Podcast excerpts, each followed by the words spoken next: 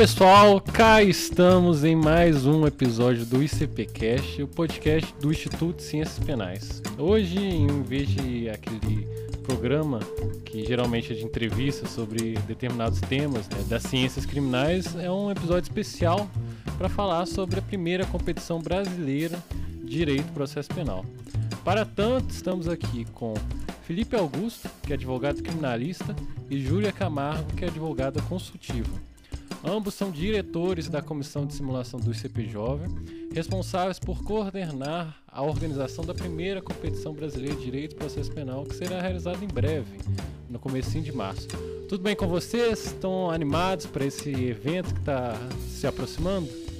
Tudo bem, Ícaro. Obrigado pelo espaço que você está dando aqui para gente no podcast. Eu queria dizer que eu sou um, um ouvinte assíduo e é um prazer estar aqui conversando com você hoje. Eu digo mesmo, também estou super feliz com o convite. A gente ficou super empolgado de poder trazer, né, um pouquinho da nossa vivência na competição, poder explorar esse o outro lado, né, da dessa nossa organização. Lembrando que o ICP, o Instituto de Ciências Penais, foi fundado em 1999, durante encontro de diversos acadêmicos e profissionais das carreiras ligadas às ciências criminais.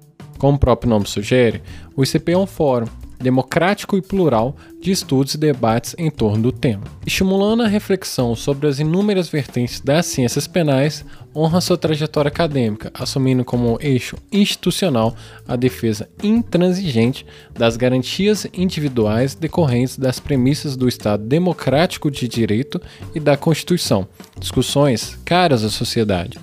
Através da produção acadêmica, organização de eventos e cursos, o ICP cada vez mais supera os limites geográficos de Minas e do Brasil, honrando a luta pelos valores que se propõe a defender. Fica o convite a todos os nossos ouvintes para que conheçam os projetos do Instituto. Vocês podem encontrar mais informações através das nossas redes sociais, no Instagram, arroba ou arroba ICPjovem, ou através do site icp.org.br. Venham conferir.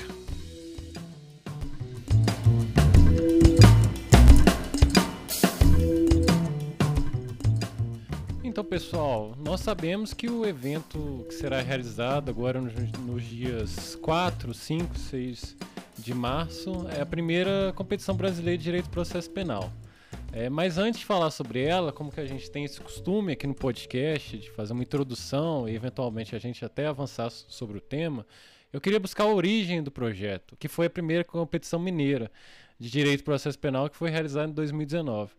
Então me explica, é, que consistiu a ideia da competição mineira, como que ela surgiu, como que foram os debates, de onde que surgiu essa ideia, o que que ela foi? Bom, Ícaro, é, a ideia da competição surgiu da, da, nossa, do nosso interesse em mesclar um pouquinho é, do trabalho de pesquisa, e, e o estudo é, dos alunos com um pouco do viés prático também, que é muito importante e desenvolve habilidades muito relevantes para qualquer profissional que vai atuar na área. É, essa ideia surgiu no início de 2019 e eu me lembro muito bem, conversando com a Paula Brenner, que é a ex-presidente do ICP Jovem, é, ela comentou que havia esse projeto de desenvolver a competição e logo de cara eu já fiquei super interessado em participar e tentar ajudar de alguma forma nessa organização. A gente, pelo menos do penal, já vinha vendo alguns outros eventos similares acontecendo em outras áreas, como em processo civil, é, direito tributário, até mesmo arbitragem e direito internacional, mas a gente não tinha um evento similar é, em ciências penais. E foi realmente um desafio adaptar um pouco é, esse tipo, esse formato de realização para a nossa realidade, até porque quando a gente falava em simulação em direito penal, em ciências penais, a gente sempre pensava num júri simulado. E a competição ela não é um júri simulado. A competição ela é mais que isso. Ela pretende simular uma sustentação oral é, e a, a feitura, o desenvolvimento de um recurso perante um, um tribunal.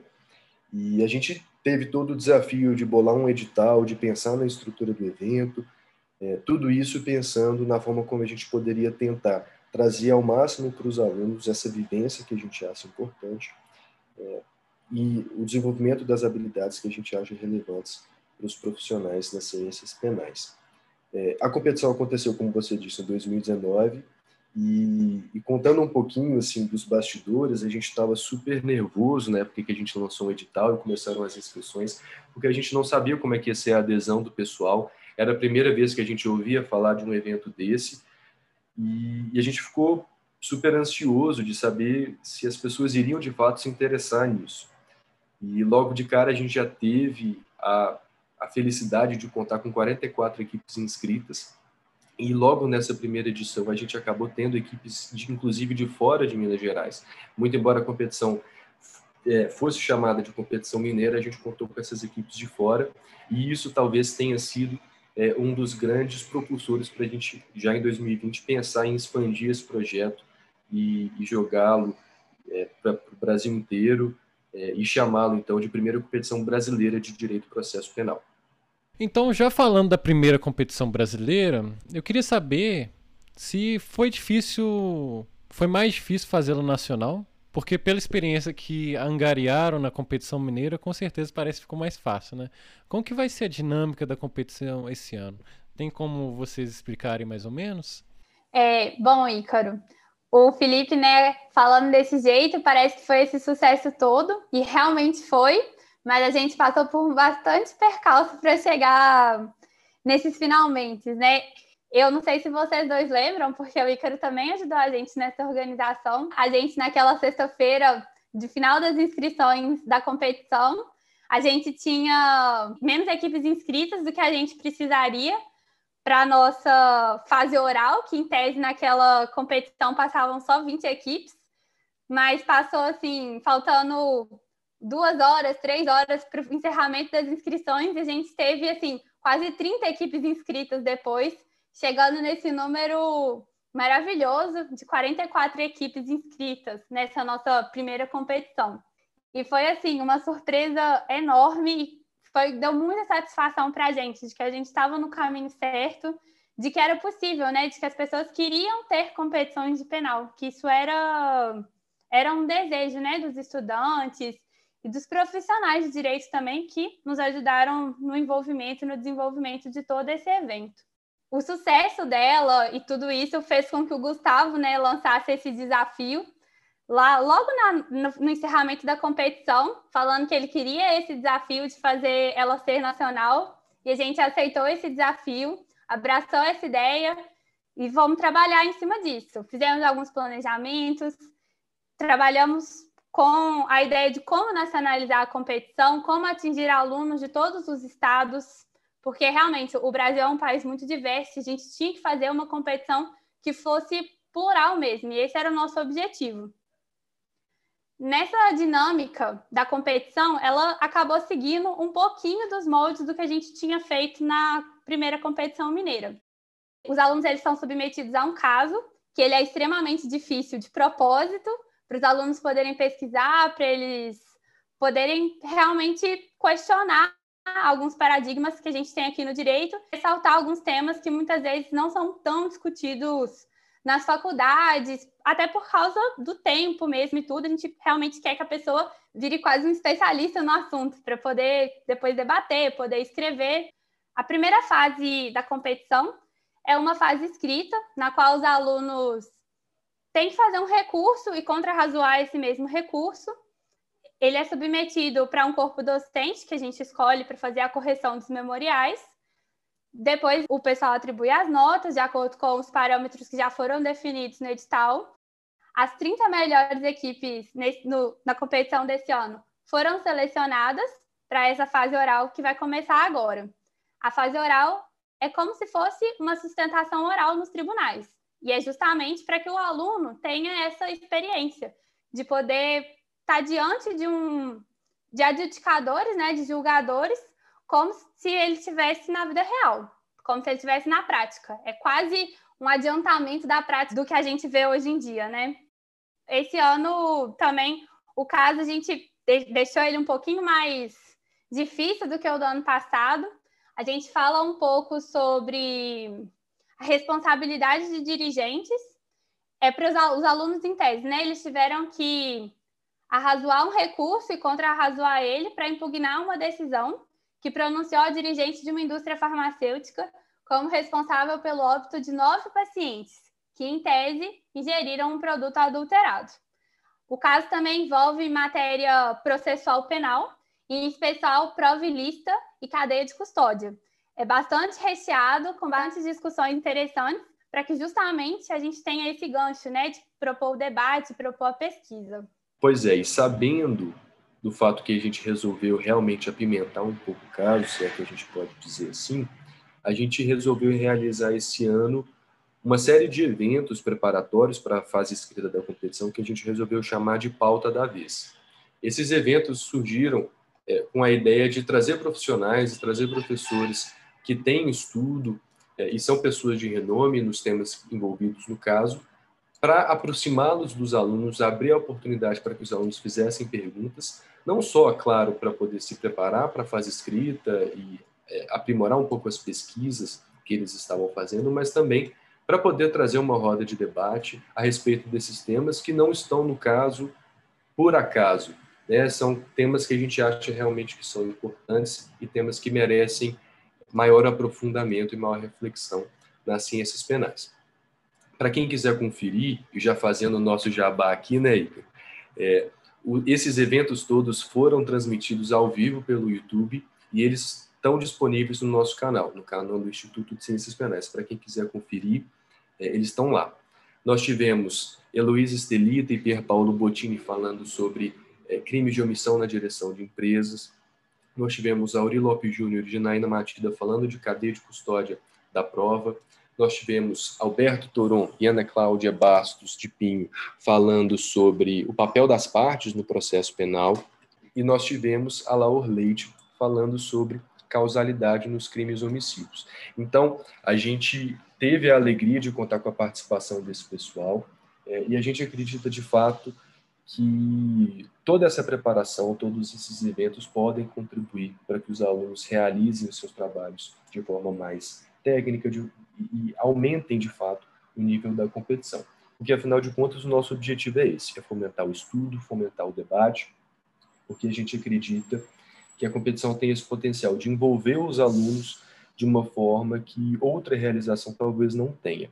É, diferentemente de um congresso é, ou de um seminário, na competição os alunos são o grande centro, são os alunos que travam o debate, são os alunos que, que colocam o tom, e são os alunos que é, realmente são as pessoas que vão conduzir o evento.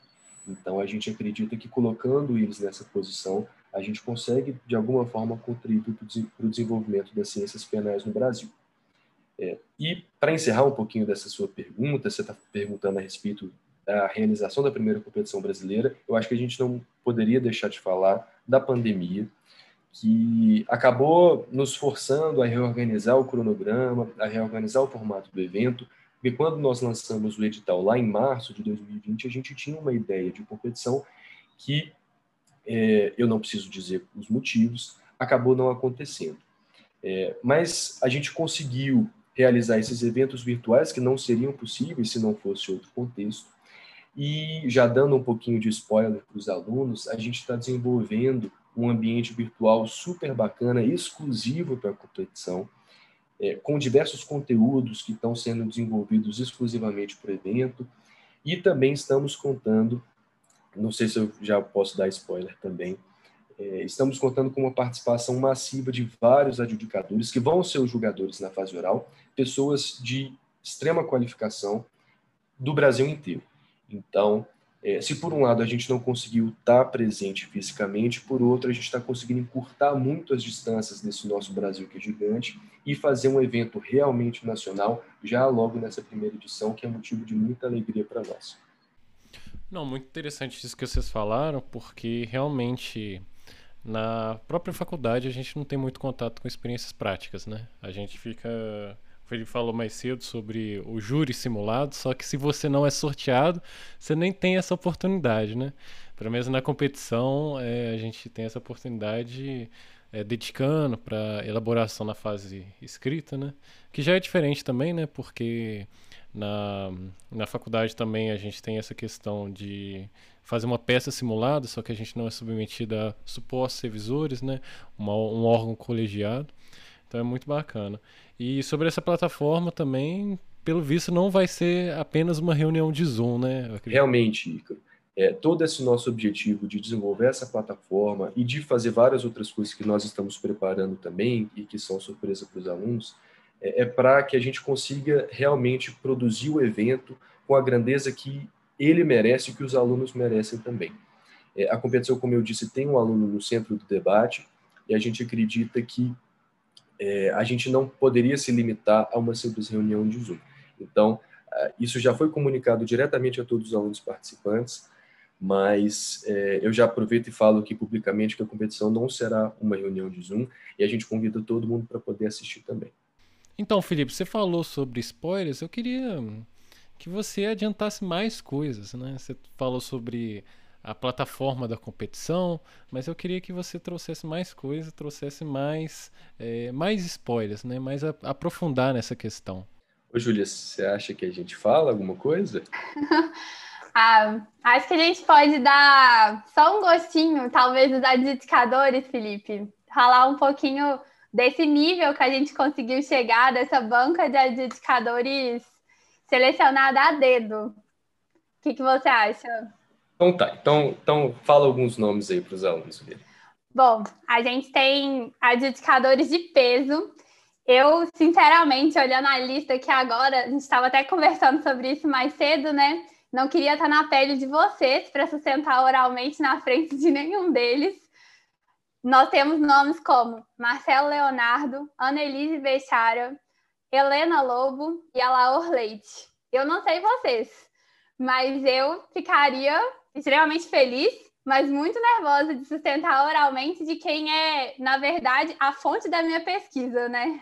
É, eu vou dar mais um nome, que é o Pier Paulo Bottini, que também esteve com a gente no Pauta da Vez.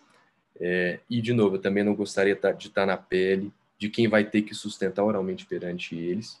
É, mas eu queria frisar uma coisa que, na verdade, não é um spoiler, mas que foi um motivo de muita alegria para nós também, que é o fato de que a nossa cerimônia de abertura da competição, que vai ser transmitida ao vivo, vai contar com a participação do professor Luiz Greco.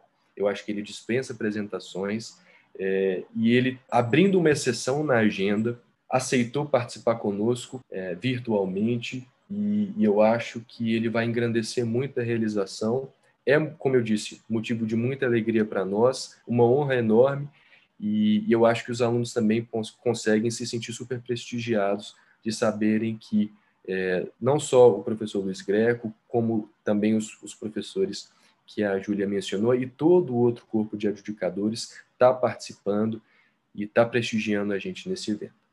Não, só de ter o Luiz Greco na abertura a gente percebe a qualidade, né? E eu sigo a relatora, e falo que também, se fosse os competidores, eu tremeria, né? O famoso jargão, eu tremeria nas bases se tivesse sustentar perante eles. Mas eu queria agradecer a vocês, né? Mas também queria que vocês dissessem o que, que a competição espera do, dos competidores, o que, que vocês desejam também para eles, o que, que vocês podem falar para finalizar essa conversa que a gente teve agora. Bom, Ícaro, eu acho que assim, a competição, ela como um todo, tanto na fase escrita quanto na fase oral, ela exige muito dos alunos, como sendo realmente uma oportunidade de mostrar um pouco, né, dessa prática, tanto da advocacia, quanto como um membro do Ministério Público mesmo. Os alunos eles são submetidos a casos muito difíceis, que passa para eles e transmite um pouco dessa ideia do que, que seria a prática e antecipa né, essa vivência para eles.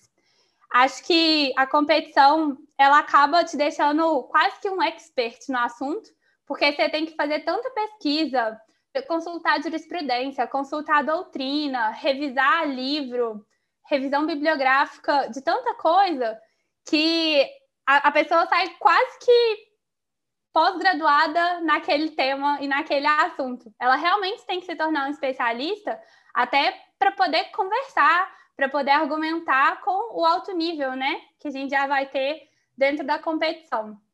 Eu acho que a competição é sem dúvida uma das melhores experiências acadêmicas que um estudante ele pode fazer. Eu mesma eu brinco que eu participei de algumas competições quando estava na faculdade e pra, eu comecei a aprender a estudar quando eu estava na competição, porque a gente tem aquele estudo para a prova, aquela, aquele formato que a gente pega o nosso caderno e estuda, então a gente não sabe procurar a doutrina, a gente não sabe, assim, eu não sabia pelo menos, procurar ao certo onde procurar, com quem buscar, com quem me aprofundar. Não só um estudo de prova, mas um estudo daquele tema e daquele assunto. E me ajudou, por exemplo, no meu TCC, a aprender forma de escrever, me ajudou quando eu estava trabalhando no escritório. Tudo isso sempre fez muita diferença para mim. Isso realmente é um destaque e acho que todo mundo, faz oral ou não, aprende muito nessa fase escrita. E na frase oral, obviamente, ter essa experiência de uma sustentação oral, antes de ser a sustentação oral valendo, né, de verdade, isso é uma oportunidade para poucos, eu diria. É, eu, eu concordo super com a Júlia e eu acrescentaria dizendo que a gente no Brasil tem um pouco. É, é como se doutrina e jurisprudência não se pegassem muito bem. É, parece que a academia está tentando resolver determinados problemas e os tribunais estão tentando resolver outros, sendo que, na verdade, nós pelo menos deveríamos todos estar juntos trabalhando para resolver problemas específicos. Eu acho que a competição ela é um dos poucos eventos que consegue unir essas duas coisas. A gente coloca na mão dos alunos uma situação real, uma situação prática, e eles têm que resolver esse problema, mas através da pesquisa, através do desenvolvimento de teses, através da argumentação jurídica. E, e considerando o alto nível que nós temos, é, eu acho que a gente pode, aos poucos, mudar um pouco dessa realidade que a gente vive atualmente. Até porque eu, particularmente, acredito que devemos sempre procurar resolver problemas quando a gente está é, lidando com estudo ou com pesquisa. É, então, eu realmente acredito muito no potencial que a competição tem para, primeiro, tirar o aluno da zona de conforto, porque, como a Júlia disse, ele tem que desenvolver essa argumentação, tem que aprender a pesquisar, é, mas é, colocando o aluno no lugar de quem de fato estaria é, desenvolvendo a tese, é, seja por um lado ou seja pelo outro, né? seja pela acusação ou seja pela defesa. E eu gostaria de aproveitar a oportunidade para, eu não sei se já está na hora, Igor, mas eu gostaria de fazer alguns agradecimentos, é, e, e, são agradecimentos muito sinceros, é, tanto de pessoas uh, quanto instituições que foram imprescindíveis na realização da competição.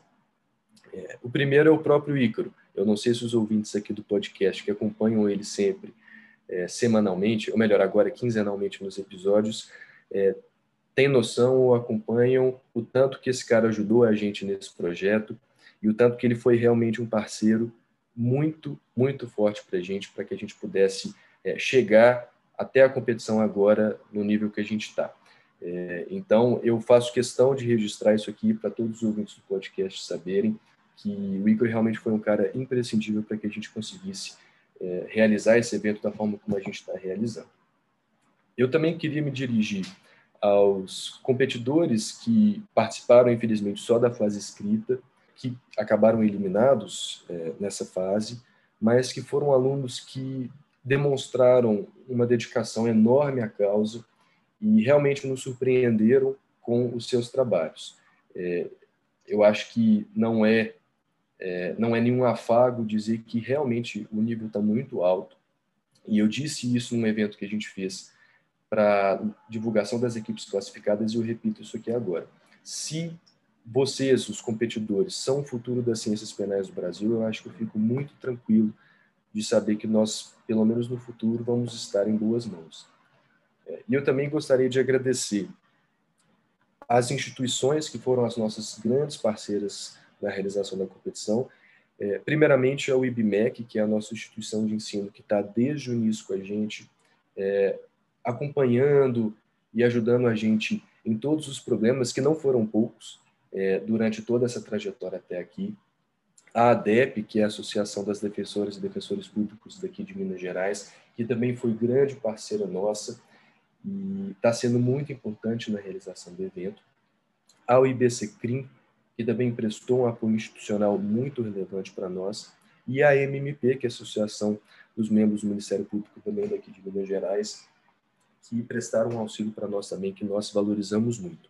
Eu acho que é até bacana, estou é, me alongando muito, mas eu acho que é bacana a gente dizer que, é, até mesmo na linha dos apoios que a gente tem da competição, a gente consegue perceber é, uma das grandes características do ICP, que é reunir os diversos atores das ciências penais em um, em um ambiente comum de debate e, e, com o objetivo de aprimorar as discussões é, e tornar o ambiente não só prático como também acadêmico uma coisa harmônica é, e, que trabalhe com um objetivo comum. Nós temos não só é, a, a, Associação das Defensoras e Defensores Públicos, como também a Associação dos Membros do Ministério Público, que eu achei muito bacana também. Complementando esses agradecimentos do Felipe, também queria agradecer muito ao Gustavo, que é o ex-presidente do Instituto de Ciências Penais. Ele foi quem proporcionou isso para a gente, né? Proporcionou que a ideia da competição pudesse acontecer e ser realizada com o apoio do Instituto. Também queria agradecer a presidente do ICP, hoje a doutora Karine Emerick, que ajuda muito a gente, também super engajada em fazer esse projeto para frente, a colaborar. E, claro, a presidente do ICP Jovem, Amanda, que também está com a gente sempre em todas as reuniões, em todos os debates, discussões, dando o apoio que a gente precisa. E, não menos importante, a nossa comissão, a Comissão de Simulações do ICP Jovem, que é formada por pessoas incríveis, inclusive por representantes também do ICP Maduro, e ela realmente é quem dá o gás, quem faz essa competição acontecer a gente não seria nada sem eles. É realmente todo esse apoio que a gente está recebendo é muito bacana. É, a competição não aconteceria sem nenhuma das pessoas que foram mencionadas aqui. E eu acho que é, só queria dizer que o tanto de gente que está envolvido nesse projeto, acho que já mostra um pouco da grandiosidade dele.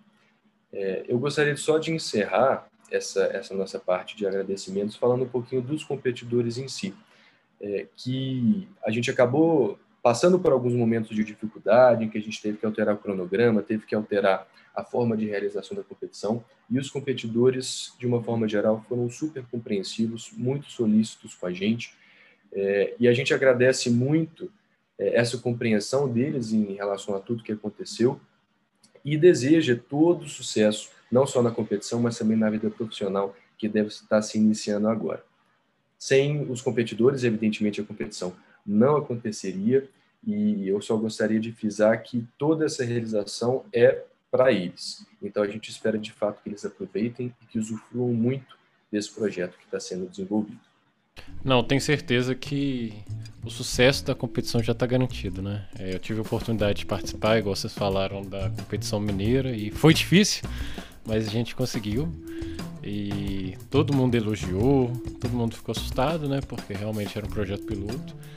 Mas eu acredito que simplesmente irá se repetir. repetir. É, eu queria agradecer aos dois. Muito obrigado por estar participando. Queria desejar também boa sorte, né? Bons trabalhos aos competidores e também aos adjudicadores que tenho certeza que o ICP os recebe com muita alegria, né? E muito obrigado, até a próxima e fica convite para todos os ouvintes para conhecer a competição, né? para acompanhar essa última semana e a gente se vê lá. Thank you.